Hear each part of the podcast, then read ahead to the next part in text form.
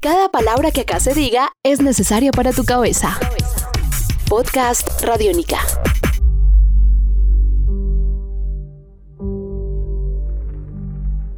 Amigos en Descarga Radiónica, bienvenidos a otra entrega de este podcast en donde hablamos de esas cosas que nos gustan, nos atraen, nos divierten, que tienen que ver con ciencia ficción, películas, videojuegos, cómics. Se encuentra conmigo Iván Zamudio. Buen día.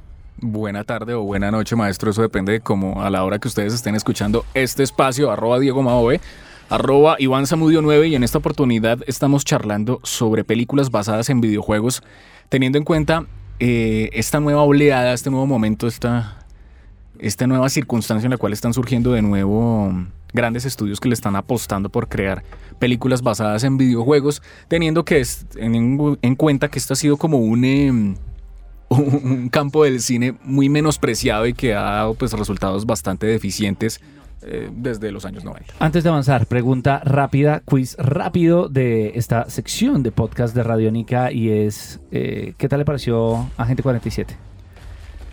Hitman, Agente 47, me pareció mejor, me pareció mejor, pero no es una gran película. O sea, que todavía queda, queda como corta frente a el verdadero universo y, el, y como ese imaginario de lo que es, eh, es Hitman. Pues vamos a ver qué pasa entonces con esta de la que vamos a hablar en estos momentos, porque tiene un universo y un imaginario aún más grande. Sí. Y es una adaptación cinematográfica de un juego que primero ha generado todo tipo de fenómeno sociológico, eh, estalló y fue parte del boom mundial de lo que son los multiplayer eh, masivos en línea y es eh, The World of Warcraft. Pues Sí, señor. Warcraft y toda la marca que tiene que ver con Warcraft y todo lo que tiene alrededor. Y es que es una de las sagas tal vez con más fans en todo el mundo y de los fans más hardcore que uno puede encontrar, ¿no? Claro, de nuevo aquí ocurre algo eh, similar a lo que estábamos mencionando hace un momento en el, en el podcast de Assassin's Creed y es que los señores de Blizzard, que son los responsables de estos juegos, pues están obviamente metidos de cabeza en lo que es eh, la producción de esta película. O sea, hay un comité de Blizzard ahí detrás diciendo, oiga, venga, mire, esto es así, así. Y pues no estamos ahí a- como a- entregando eh, franquicias, entregando marcas, que es lo que hemos hablado en otros podcasts, los pueden encontrar aquí mismo donde hablamos de otras películas inspiradas en videojuegos, pero como decíamos, parte de- de- del secreto del éxito es no desvincular a sus creadores originales de lo que se va a hacer como producto final. En este caso, incluyendo a Duncan Jones, eh, quien también, usted me decía Moon, yo lo recuerdo por código fuente. Ok. Eh, eh, también es parte de, no solo dirige, sino también coescribe el guion, junto con Charles Levitt, quien hizo Diamante de Sangre, eso está muy bien, pero también hizo El Séptimo Hijo, así que Ok. hay, hay, hay muchas apuestas ahí en su, en su reparto, cuenta con, con actores como Paula Patton, como Ben Foster, que sí también lo recordamos mucho, y Travis Fimmel, de y Dominic, Vikings. Y Dominic Cooper, ¿no está ahí Y también? también está Dominic Cooper ahí. Sí, señor. El punto acá es cómo traducir un juego o una franquicia que tiene un universo tan grande que no se caracteriza por sus historias y narrativas visuales, sino por una experiencia de juego, por un mundo en donde la historia la hace uno mismo. Mire, yo creo que eh, la respuesta ahí es muy sencilla. Hace un tiempo tuve, tuve la posibilidad y la oportunidad de entrevistar a un, eh, uno de los, de los jugadores que está más empapado, digamos, en la, en la movida del Warcraft a, a nivel Colombia. Y él me comentaba que la película de Warcraft va a ser basada en, el, en la génesis del Sí, de hecho se llama Warcraft. El Origen para muchos. Sí, porque no va a ser, no hay que esperar que esto va a ser la película basada en World of Warcraft. Hay una línea de tiempo dentro de todo este universo que tiene que ver precisamente con el mundo de Azeroth.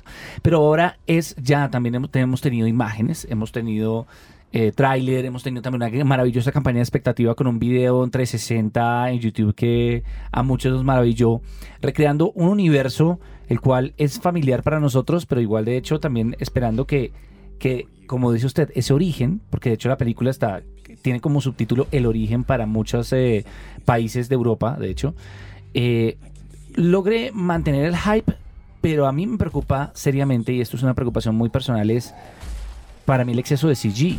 Sí. Y el exceso de CG en un punto en el cual si no se dibuja una línea, se, se puede caer en una película que para muchos no pueda inspirar un realismo suficiente como para que sea atractiva. Claro. Sí, es, es complicado. Porque eso, eso es, es que eso es un tema muy de mucha discusión, ¿no? De que, sí, hasta qué punto tú le tienes que meter más o menos CG a una película. Porque digamos está O el sea, punto lo, en que lo requiere, lo Exacto. requiere, pero es que esta película lo requiere. Ese Y- es el problema. Exacto, yo creo, que- yo creo que lo puede requerir, pero, pero también hay que, hay que ver que el mundo, como es fantasía épica, puede permitir que, que todo esto se traduzca en, un, en una técnica tradicional de filmación o muy apegada a la realidad que sea mucho más amable para los, para los espectadores que no son amantes del videojuego. Digamos, yo soy de los que estoy odiando la, la visión que está teniendo Final Fantasy en la búsqueda de un realismo dentro del CG que no me interesa ya que yo me enamoré de una estética. En este caso hay una estética de la cual estamos enamorados y una estética que puede que sí o no se traduzca efectiva y acertadamente al lenguaje del cine. El tráiler está demasiado cargado de CG y es Sí. el punto en que uno no sabe hasta que hasta qué punto es ridículo, porque hay algunas caras de ogros que que no terminan de convencer. ¿Hasta qué punto una gran película con una gran historia y con una gran marca puede ser exitosa teniendo un problema tan, pues lo que para mí es un problema tan evidente como el no saber en qué punto parar con el CG? Yo vi el tráiler como ver un tráiler de Warcraft. Ok, de un del juego, videojuego. Del videojuego. Exacto. O sea, yo lo que estoy esperando es que la película esté cargada de acción. Que eso es bueno porque ese Estoy es el. esperando ese- tener todas las cinemáticas de una historia de Warcraft que... Sí, eso, lo va a tener. Yo espero que, que la película sea así. Tenga toda esa acción, obviamente, característica de, los momentos, obviamente, de, de- Épicos. los- de épicos de Warcraft.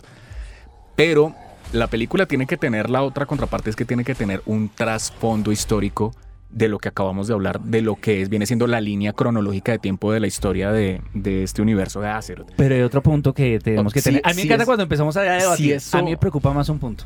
¿Cuál? Y es que una película no puede mantenerse de los momentos de acción que encontramos en las cinemáticas de un videojuego. Los momentos en los cuales nos- nosotros estamos atravesando por un nivel del videojuego son esos momentos que en este caso van a tener que llenar de momentos dramáticos, bien estructurados y que creo seriamente que se van a ver afectados por, por, una, por, un, por un nivel técnico cuestionable a nivel de cine.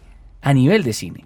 Porque a nivel de cine, si yo lo voy a ver con mi novia o lo voy a ver con mi familia, eh, seguramente o ella o mis papás van a mirar, eh, esto es un muñequito animado y, y- y lo, lo saca uno de ese universo. Esa es mi preocupación. Tiene que haber una dinámica entre los dos puntos. Tiene que existir obviamente la acción de Warcraft. Y es muy válido que por eso están los señores de Blizzard ahí. Pero tiene que también entrar la parte de- del tratamiento de, de la historia. Porque eso tiene que tener un trasfondo fuerte y tiene que ser un punto medio. Es más, yo diría que tiene que haber un punto más dramático, un 60% dramático y un 40% de acción para que no quede tan... A usted le preocupa lo mismo que a mí, pero usted, Sí. pero usted le preocupa positivamente. Usted cree que eso lo pueden salvaguardar. Y a mí me preocupa, Sí. pero yo creo que ese es el es la preocupación más grande de la película. Sí, sí, la verdad sí. Sí, porque puede ser. Lo que pasa es que a, a mí, a mí, la- la- la- digamos, yo estoy como para el lado, el lado positivo del asunto.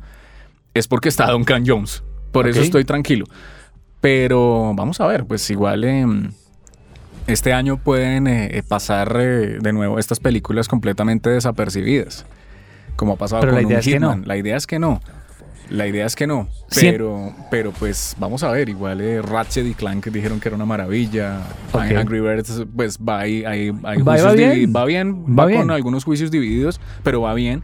Entonces, eh, pues eh, sigue existiendo esa pregunta de que tendremos grandes películas basadas en videojuegos o seguirán siendo dos mundos que nos van a ofrecer narrativas extraordinarias cada uno por su lado. Whatever happens. If we do not unite, our world will perish. This doesn't need to happen. There is one who may help us. For orcs, there is no other life but war. Un nuevo universo sonoro por recorrer. Podcast Radio Única.